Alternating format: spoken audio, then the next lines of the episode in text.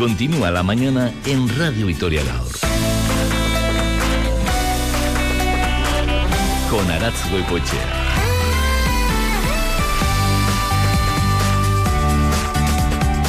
La escritora Eva García Sáenz de Urturi regresa a las librerías con un nuevo capítulo de la serie Kraken que ha enganchado a millones de lectores. En esta ocasión la trama nos lleva hasta Venecia. Allí se incendia un palacio en el que está un grupo de libreros de viejo que custodian varios libros prohibidos que van a exponerse en la ciudad. Pero tras el incendio no aparecen ni los libreros ni los libros. Esto ocurre en 2022, pero 30 años antes, en esta misma ciudad, el denominado Círculo de las Egerias tiene una misión que cumplir. Engañar al mismísimo Museo Guggenheim con cuadros falsos. Todo esto y más es El Ángel de la Ciudad.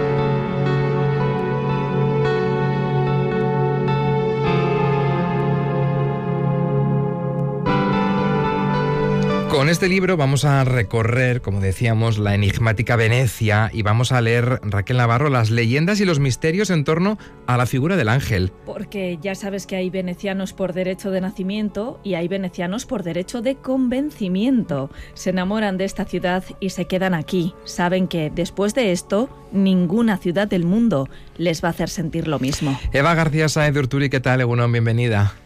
Eh, bueno, bien hallada. Bueno, el título de la novela, como decíamos, es El ángel de la ciudad y la pregunta es obvia, ¿no? Si hay un ángel, debe haber también un, un demonio. ¿Lo hay o, o, hay varios demonios? Hay un demonio, un demonio en concreto que es el que causa todos los males de la novela, sí. Uh -huh. La historia discurre entre Vitoria y Venecia. Eh, ¿Por qué esta última ubicación? Pues en mi caso las novelas siempre es la trama la que acaba llevando al escenario y al igual que en, el libro negro de las horas era la trama de la bibliofilia la que llevaba Kraken primero a las librerías de viejo de Vitoria, pero después al epicentro de, las librerías de viejo que está en el barrio de las letras en Madrid. Pues en este caso eh, hablábamos de la falsificación de lienzos, de cuadros, y el mejor lugar para ubicarlos obviamente era Venecia, que es una ciudad plagada de, museos como el Peggy Guggenheim o de, de, pequeñas galerías de arte donde, donde es muy fácil situar la trama, hay múltiples escenarios y es una ciudad donde luce mucho, ¿no? luce mucho cualquier, cualquier trama de thriller. Bueno, desde luego que muchos de, de los lectores eh, de tus trilogías han acabado visitando Vitoria-Gasteiz por poder conocer uh -huh. esos espacios donde se desarrollan las novelas y estoy segura de que más de uno estará ya buscando viajes para Venecia, ¿no? Porque la literatura tiene eso también, nos hace vivirlo, incluso aunque no hayamos visitado esa ciudad y después estar allí es como, bueno, pues volver a sentir la historia desde el lugar real. No sé si alguna vez a ti te ha pasado algo similar, si alguna vez has seguido los pasos de alguna novela que has leído?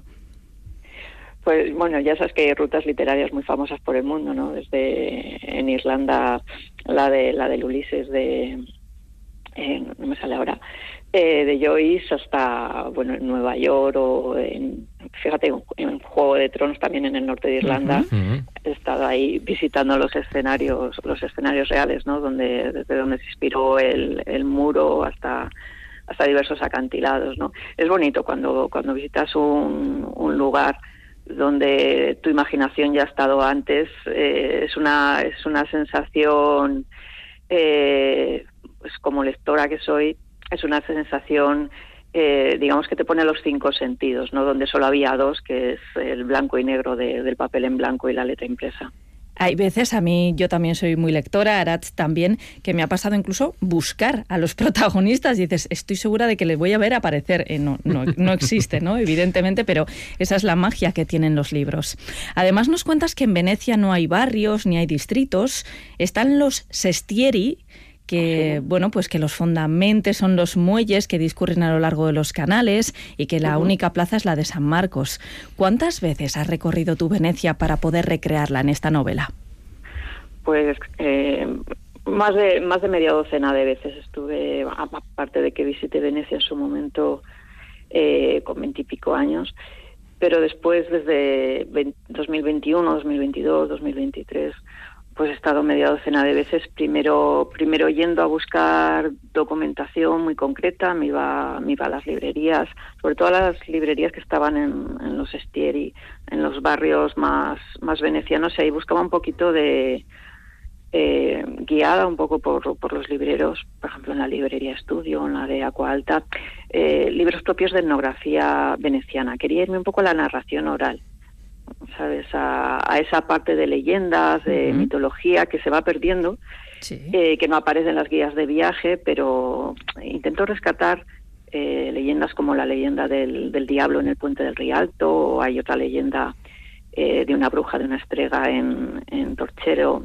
Es decir, que eh, me parecía que al igual que el, silencio de la ciudad blanca hablaba mucho de mitología vasca y de toda, todos estos rituales que no son tan propios, Venecia descubrí que tenía también un, un acervo, un acervo legendario que era muy bueno ¿no? para, para introducirlo en toda la saga de Kraken. Y ahora te vamos a preguntar sobre algunas de esas eh, cuestiones que aparecen en la novela. Nos has dicho que has viajado una decena de veces en estos últimos años para conocer Venecia más en profundidad, para buscar esa documentación que acaba plasmada en la historia, pero no sé si también parte de la novela la has escrito en Venecia. Eh, sí, claro, cuando y viene bien, cuando siempre me viene bien en los, en los viajes de documentación. Bueno, yo siempre, como escritora que soy, voy perpetrada siempre de, un montón de, cuadernos y, siempre pues aprovecho en, en los viajes, en el AVE o, o en los aeropuertos o en los hoteles a, siempre siempre estoy escribiendo, ¿no? Y ahí en, en Venecia fue muy bonito, uno de los palachos donde, donde estuve un par de semanas daba al, al Gran Canal y era bonito porque estuve, fue una época que no era turística, era noviembre y, pasear a las 7 de la mañana cuando la bruma llegaba más o menos por las rodillas cerca del Gran Canal y no había nadie, nadie, nadie por las por las calles, eh, nadie por allí las plazas se llaman campi y, solo veías por el Gran Canal pues pasar los pasar las barcas con toda la mercancía que luego llegan al, mercado del Rialto, ¿no?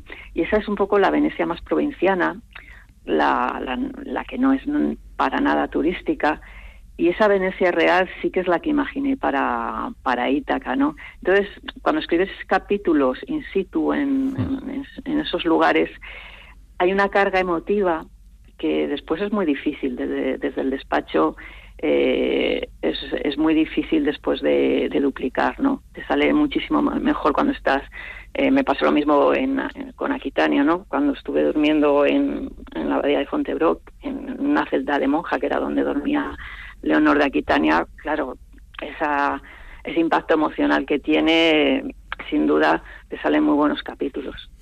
Desde luego que pocas personas ¿no? han podido vivir la Venecia así. Normalmente pues, eh, son pocos días, lugares súper turísticos, plagados de, personas, donde prácticamente nos sacamos la foto y se acabó, ¿no? Pero tú dices que hay algo de anciana, dama, recia y bellísima en esta ciudad. No cabe duda de que es uno de los lugares más bellos de Europa has descubierto esa Venecia, como decimos, bueno, pues que es inaccesible para la gran mayoría. ¿Cómo, ¿Cómo viven los venecianos? ¿Qué es lo que más te ha llamado la atención? Porque desde luego es una forma de vida totalmente diferente a la nuestra, marcada por el agua que lo inunda todo. A ver, los venecianos reales, prácticamente casi ninguno duerme ya en Venecia por lo caro, por lo caro que es.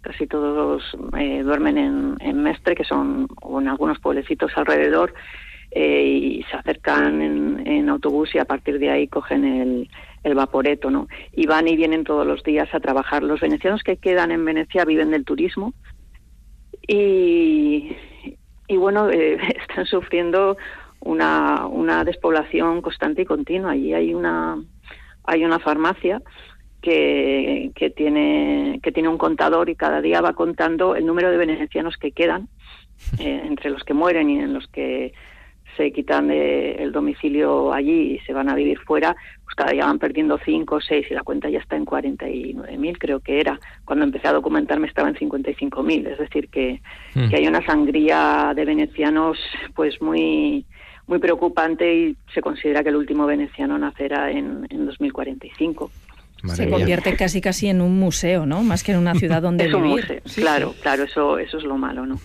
Decíamos, ¿no? Que la novela discurre entre Vitoria y Venecia, pero también discurre en dos tiempos, ¿no? Em, entre ellos ese 92, donde se reconstruye parte de, la vida de Ítaca Expósito. Me resulta interesante esta, esta parte porque, em, de alguna forma, ¿no? Nos estamos acercando un poquito más a la madre de Kraken. No sé si era una deuda pendiente hacia los lectores, conocer más sobre Ítaca Expósito, sobre la madre de Kraken? Bueno, Iteca es uno de esos personajes que, en principio está pensado para ser secundario, pero desde el mismo momento en que empiezas a escribirla, eh, pues ya te nace muy muy legendaria. Yo quería, claro, que no podía tener una, una madre normal, ¿no? Porque él ya es un personaje que ha ido haciéndose grande eh, a lo largo del, transcurso de todas las novelas.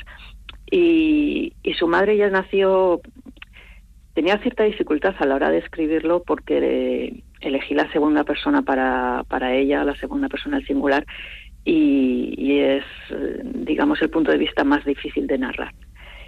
Y es, es muy fácil que canse al lector, entonces tenía que dosificarla mucho. sus capítulos, su punto de vista. Y de hecho, los días que escribo desde el punto de vista de Ítaca en segunda persona es: te llamas Ítaca Expósito, te pasa esto, te pasa lo otro claro, mi cerebro después se queda enganchado a esa segunda persona y, y acabo bastante, bastante agotada, porque es un, es un punto de vista difícil de escribir.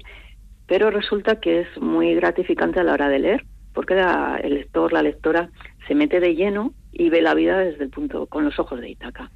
ha sido un personaje que, que, en el libro negro de las horas ya destacó, fue amado al instante por, por miles de lectoras y de lectores.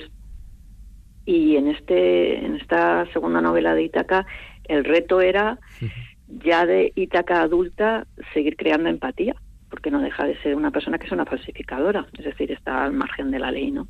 Y tiene un hijo que es, eh, digamos... El que hace eh, cumplir la ley. exactamente, es, es la brújula moral de la novela, con, con los valores que tiene Kraken, ¿no? Entonces, tienen los dos una espada de Damocles eh, encima eh, y eso yo creo que le da el, conflicto en sí de, la novela no es un es un gato y ratón clásico pero pero que se quieren. Y, y eso y eso es interesante.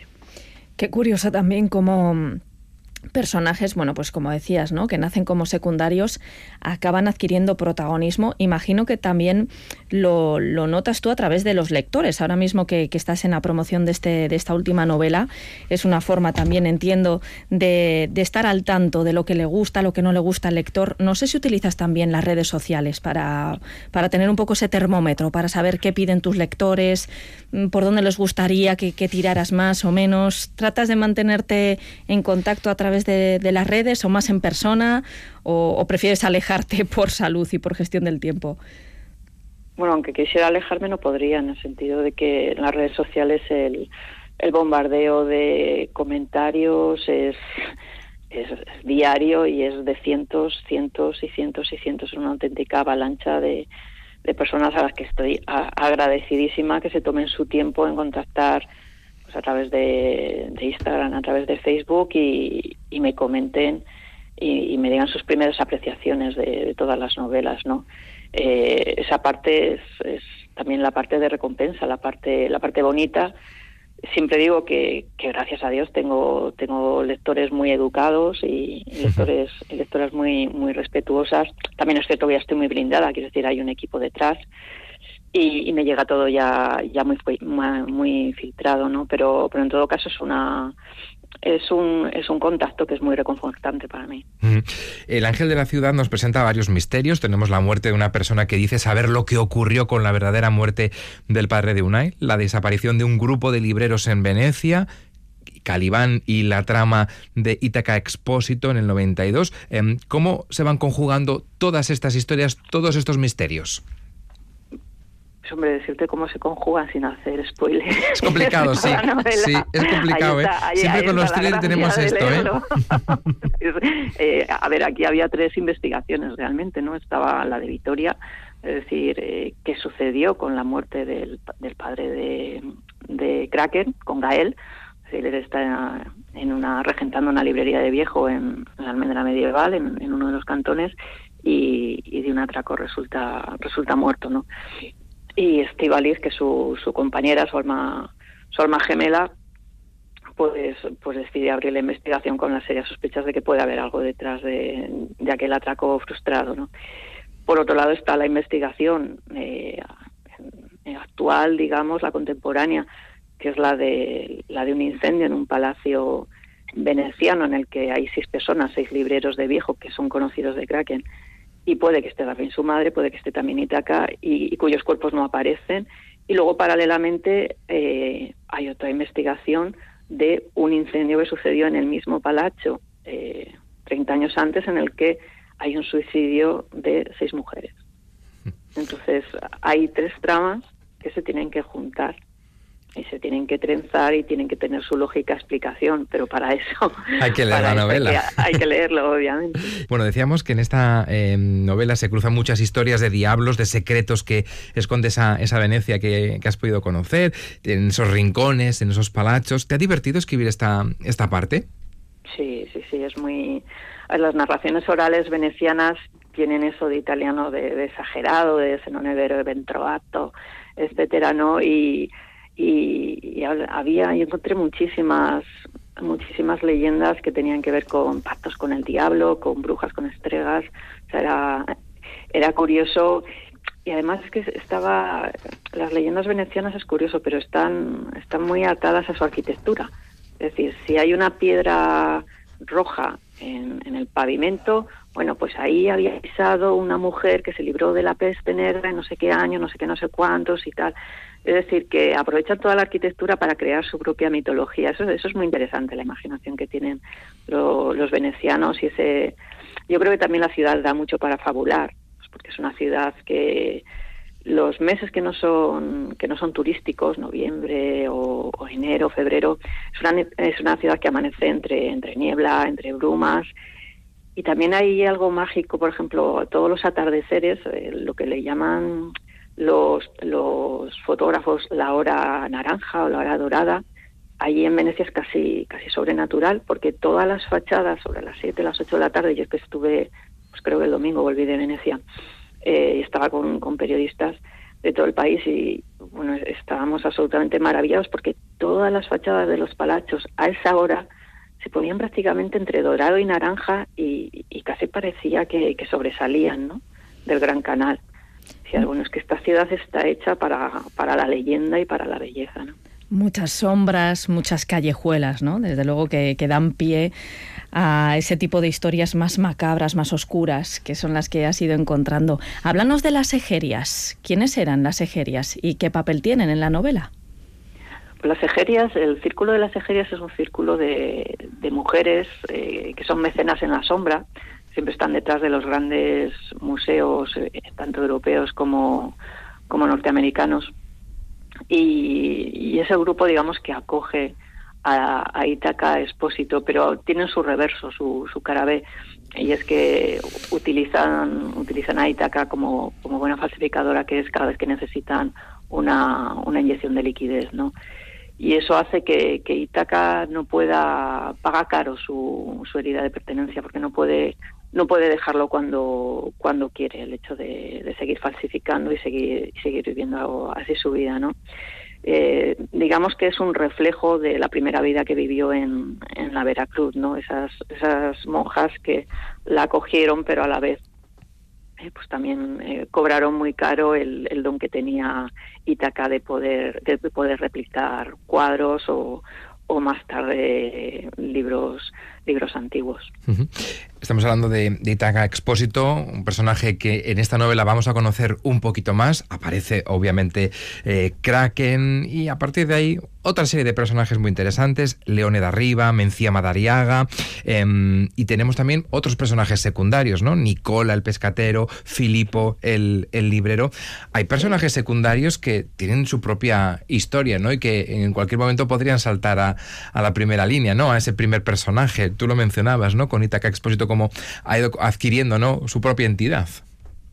Sí, son, son personajes tan, tan vivos que recuerdo que cuando estuve haciendo la ruta con, periodistas y con libreros, estábamos en el mercado del Rialto y les estaba enseñando pues algunos de los escenarios, es decir, suceden cosas en el mercado, en el puesto de, pescado, y me decían, pero, pero eh, ¿nos presentas al pescatero, a Nicola, o a quien te, te has eh, ambientado tú para, para crear a Nicolego, no, no, no existe. O sea, quiero decir, es, mi ficción y sale de mi imaginación. Y había cierta cierto desencanto en mi respuesta, ¿no? Porque eh, esperaban, digo, vamos a ver, escribo novelas. Quiero decir, mm, si, si, si escribiese vengo a Venecia, conozco a este, a este y lo otro, pues eh, no estaría haciendo otro tipo de narrativa. Harías la Lonely Planet, pero no es el caso. Claro, son novelas.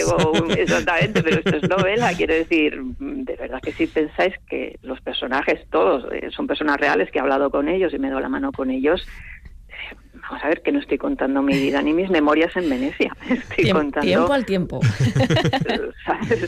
Pero por otro lado, eso lo mismo sucedía con las ejerias, ¿no? Cuando decían, bueno, el círculo de las ejerias, tú te has basado en, en, quién, ¿no? digo, en nadie, o sea, es ficción, pero no existen, ¿cómo van a existir? Entonces, eh, por un lado hay decepción por su parte, pero por otro lado siempre pienso que está bien hecho mi trabajo. Claro. Porque si me he inventado algo y lo he hecho tan real que la gente se decepciona porque no existe, bueno, esa es la magia, ¿no? Totalmente, esa es la magia. claro. Oye, siempre he pensado, mm, bueno, pues eh, dando una vuelta a tu historia, Eva, que, mm, bueno, siempre estamos dándole vueltas a qué es la felicidad, ¿no? Tú has conseguido, bueno, pues tu sueño de ser escritora, tus libros se venden por millones, se han adaptado al cine, has recibido uno de los premios más importantes de la literatura española siempre estamos pensando que alcanzaremos la felicidad cuando logremos X cosa, ¿no? Tú has conseguido todos estos logros y crees que te han acercado más a la felicidad o has descubierto que lo que más deseas son otras cosas? Pues eh, sí que sí que los logros sí que me han hecho feliz, quiero decir, a ver, ¿cómo, cómo negar que, por ejemplo, la, la noche que me dieron el premio Planeta es una noche que no vas a olvidar en la vida, es única, solo se lo han dado a 70 personas y es un reconocimiento y un respaldarazo de calidad hacia, hacia toda tu obra literaria. Eh, fue un año magnífico el, año que recibí el, premio Planeta y, hay muchísimos momentos en estos, no sé, 13 años eh, que llevo como escritora son momentos que, son irrepetibles y que me han hecho inmensamente feliz. Por ejemplo, el hecho de ser chupinera, como fui en 2017, creo que fue, eso era, imagínate estar ahí en la balconada, 70.000 personas debajo y encendiendo el, cohete. Bueno, es que fue, fue maravilloso, ¿no? Es decir, me, me ha traído no solo momentos puntuales de felicidad extrema, sino que sí que mi día a día, hoy día, eh, estoy muy satisfecha, soy una persona muy feliz y, llevo la vida que quiero, llevo la mejor vida que puedo imaginar, porque adoro ser escritora, adoro estar rodeada de libros y es que encima ahora los escribo yo, con lo cual eh, para mí es maravilloso, ¿no? Y segundo, eh, al ser escritora, eh, todo mi entorno y las personas con las que me relaciono, tanto profesionalmente como en lo personal, son también personas que están en el mundo literario y en el mundo editorial, es decir, todos amamos los libros y trabajamos en torno a los libros. Eh, cuando paso a la fase de promoción, con quien me relaciono son con los lectores o con, organizadores de eventos literarios o con libreros. Quiero decir que todas las personas que me rodean eh, tienen, tienen ese amor que tengo yo hacia los libros y no sé cómo decir. Estás permanentemente con personas que comparten tu misma pasión, ¿no? Qué maravilla. Y hay una afinidad eh, pues mucho más, más importante que, por ejemplo, cuando era óptico, sabes lo que te digo, cuando trabajaba de alta ejecutiva en una empresa. ¿sabes? Hmm. Entonces yo me siento inmensamente satisfecha y feliz, es decir, a mí el, ser escritora y la vida que yo ahora mismo pues no podría haber elegido mejor vida. Aunque también hay este toque mucho romanticismo en torno a la profesión de, la escritura, ¿no? Luego también eh, tiene otras partes, ¿no? hay que invertir mucho tiempo en documentar y en ese proceso de escritura. Nosotros como lectores conocemos a esa Eva que promociona, que visita con eh, libreros eh, las ubicaciones donde ha colocado su historia, pero todo ese proceso creativo es lo que nosotros no vemos. Yo he leído en algún lado que em, inviertes muchas horas para documentarte, para armar la historia y luego al escribirla que acabas emocionalmente muy tocada. Em, ¿Cuesta salirse de la historia y volver a la realidad? Es una sensación de satisfacción plena, ¿no? De cuando, cuando termino las historias. Eh, mientras las escribo, eh, tiene, lo que tienes que estar es emocionalmente centrada, eso sí. Centrada porque porque hay muchísimas emociones de distintos personajes en juego y, y, digamos que tienes que recrear una especie de obra de teatro tú sola. Es decir, cuando habla Kraken, eh, yo tengo que actuar como si fuese Kraken y sintiese como Kraken, cuando habla el abuelo lo mismo. Entonces eso eh, tienes que estar eh, solo a eso, solo a eso. Pero el hecho de terminar, cuando terminas la novela, no sé, yo me siento tan, tan plena y tan satisfecha de, de haber terminado que es normalmente son los días más felices del año, de esa inmensa satisfacción, ¿no? De, haber realizado un trabajo, de, haber dado un cierre satisfactorio. Eh, la verdad es que la verdad es que no podría no podría no sé es, la satisfacción de, haber terminado un proyecto que has amado ojo es muy difícil también decir hasta aquí porque puedes estar reescribiendo infinitamente hay que también saber decir se acabó. Se queda así eh, tal cual. Eh, bueno, normalmente después hay, después, esto lo que decía lo que decía tu compañero de, la mitología que hay en torno a la profesión. Eh, en el mundo real, en la vida real, después de que entregas el primer manuscrito, después ya pasa la revisión de, muchos ojos, son los revisores del planeta en mi caso, ¿no? Y ahí ya empezamos una especie de partido de, partido de ping pong de pelota de eh, pues se tiran 15 días, a los 15 días te lo devuelven con sus apreciaciones, a ti te dan 15 días y se lo devuelves tú a ellos, y una vez, otra vez, otra vez, otra vez, así hasta la enésima potencia. Y, cuando ya la novela está muy amasadita, pues, pues ya, la, ya se pone se ponen con las cubiertas y con las y todo y todo lo demás, ¿no? Eh, siempre hay unos plazos, obviamente, o sea, el, mismo engranaje editorial no permite que estés eternamente reescribiendo que son, como decíamos, las cosas, ¿no? Hay contratos que, no, que no conocemos, ¿no? De la escritura, esa, esa parte romántica. También está el o sea, en, mi caso están las altas expectativas de los lectores del, para cuando Eva, lo quiero ya. Ya, eso también, aprender a gestionar eso no tiene que ser nada fácil. Bueno, vamos a ir despidiéndote, Evan, pero em, nos contabas, ¿no? Con algunos personajes de la novela, como algunos lectores se decepcionan porque creen que son reales y no salen de la imaginación, ¿no? Del trabajo y de las, mm. eh, de las manos de, de Eva eh, García Sáez de No sé si ocurre lo mismo con esa em, esa librería farmacia que aparece en la novela de Alistair eh, Morgan, esa librería del alma donde este hombre recetaba novelas a sus clientes lectores, ¿no? Para todas las dolencias que afligían su espíritu. Supongo que esto eh, habrá algún lector que diga, ¿dónde hay una farmacia así, no? ¿Y si no la hay? no, la, la, hay, la hay, la hay. Está en, sí, claro, sí, sí. La pico, la farmacia literaria está en, en Florencia. Tendría que haber más de esas. Lo, lleva, lo llevan dos libreras y es una librería absolutamente preciosa porque tú entras y te pone eh, librería, pues eh, hay, hay una estantería que está dedicado, por ejemplo, de aflicciones del alma, eh, para personas que se sientan desterradas, para personas que vuelvan de una guerra, para personas que han perdido a un ser, a un ser querido, para personas que adoren sus mascotas. Es decir, para cualquier aflicción del alma eh, tienen una estantería. Es decir, ellas te recetan, son muy lectoras, son dos chicas jóvenes, y ellas te recetan eh, qué es lo que quieres, qué es lo que necesitas en estos momentos en tu vida. Tal. Bueno, pues esta novela te va a ir muy bien, es maravilloso. ¿Y a quién recetarías el ángel de la ciudad? Eh, para todo el que ame a Kraken y para, y para todo el que ame a Ítaca. bueno, pues en esa parada que hagamos a Venecia tenemos que hacer también una parte para Florencia y visitar esa, esa librería farmacia.